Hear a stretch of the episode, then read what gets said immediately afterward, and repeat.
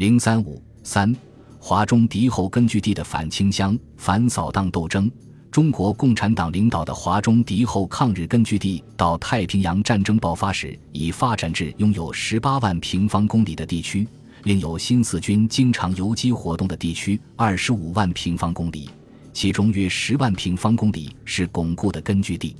新四军主力部队的分布情况是：第一师在苏中根据地，第二师在淮南根据地，第三师在苏北根据地，第四师在淮北根据地，第五师在鄂豫皖根据地。第六师在苏南根据地，第七师在皖江根据地。华中地区是日本中国派遣军及汪精卫伪政权的战略重点。日伪为巩固其统治，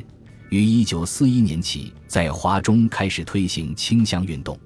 所谓清乡，就是以军事扫荡为主体，辅之以强化日伪反动统治的政治清乡，大肆掠夺的经济清乡和宣扬奴化教育的思想清乡。实际上是涉及军事、政治、经济、思想等各个领域的总体战。按汪伪政府的日本军事顾问秦启庆印的话说，就是指定英清地区从事清剿，即以政治辅以党务，以矫正其观念，了解和运之真谛，整理之，建设之，以健全之行政机构，恢复乡村秩序，则地方之治安数可确立。清乡工作，军政相辅而行。可谓三分军事，七分政治，以政治为中心，而以军事推动之，且特工又从旁协助。清乡的目的，就是为了实行政治上的以华制华和经济上的以战养战。一九四一年三月，日军第十三军在苏州设立了清乡司令部。同月二十四日，汪伪中央政治委员会决定成立清乡委员会，由汪精卫为委员长。委立法院长陈公博，委行政院副院长周佛海为副委员长，委特工总部主任李士群为秘书长。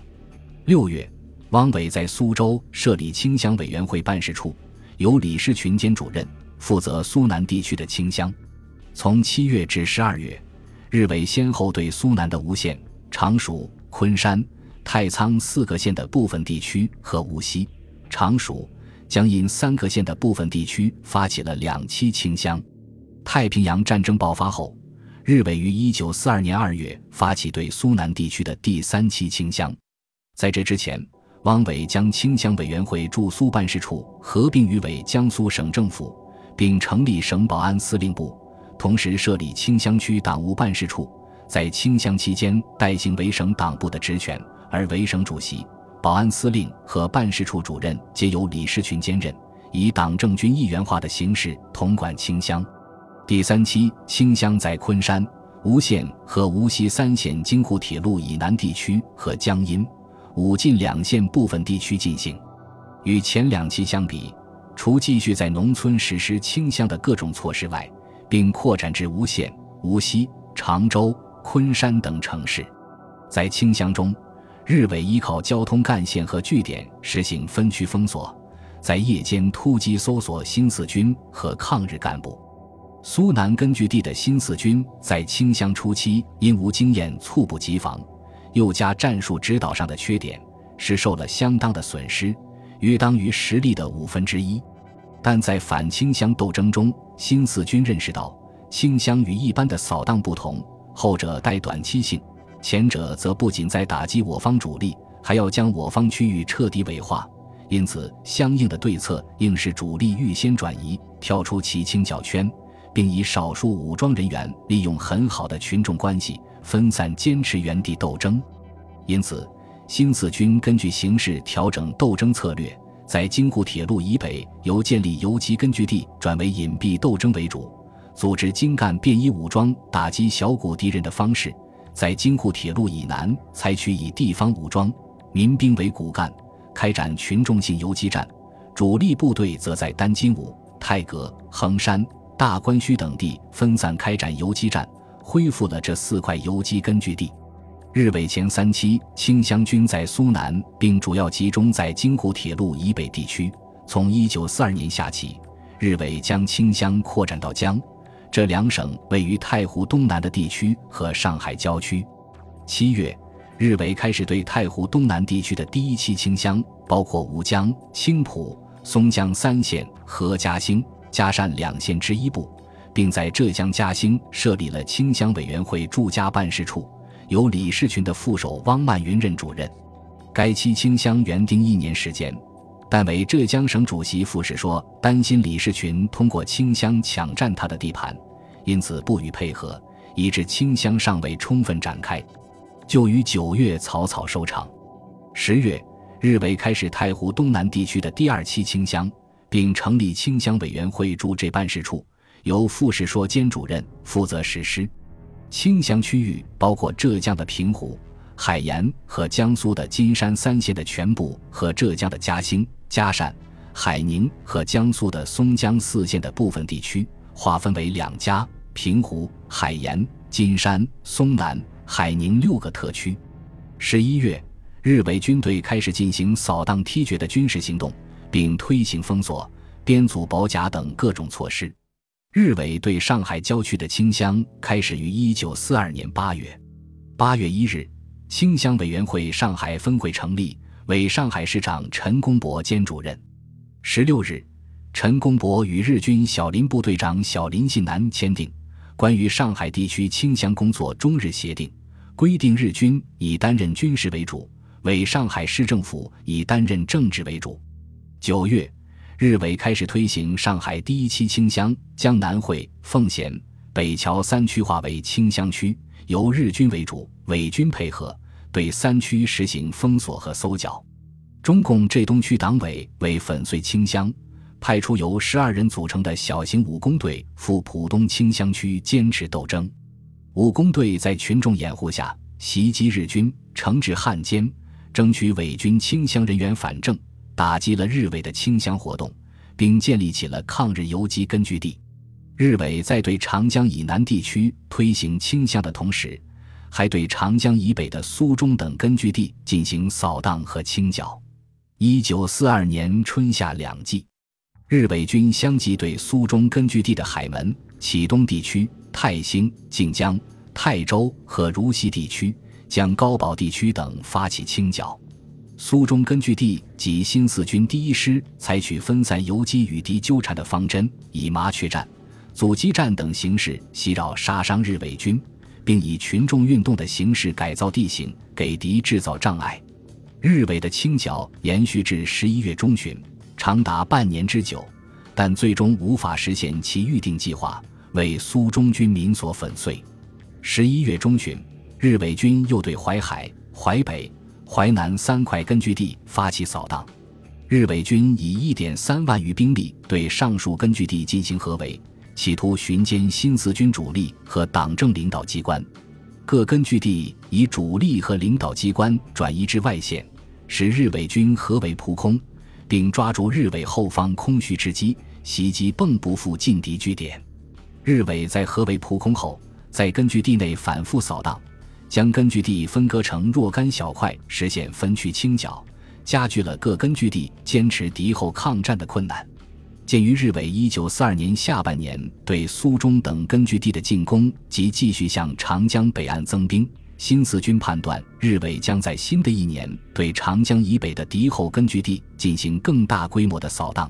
因此决定分散部队、转移领导机关，并将此计划报告中共中央。一九四三年一月五日，毛泽东复电同意该计划，并要求他们想各种办法熬过两年。保持我军基本骨干。一月十日，中共中央书记处有发电指示，在敌寇扫荡下滑中，敌后形势可能日趋严重，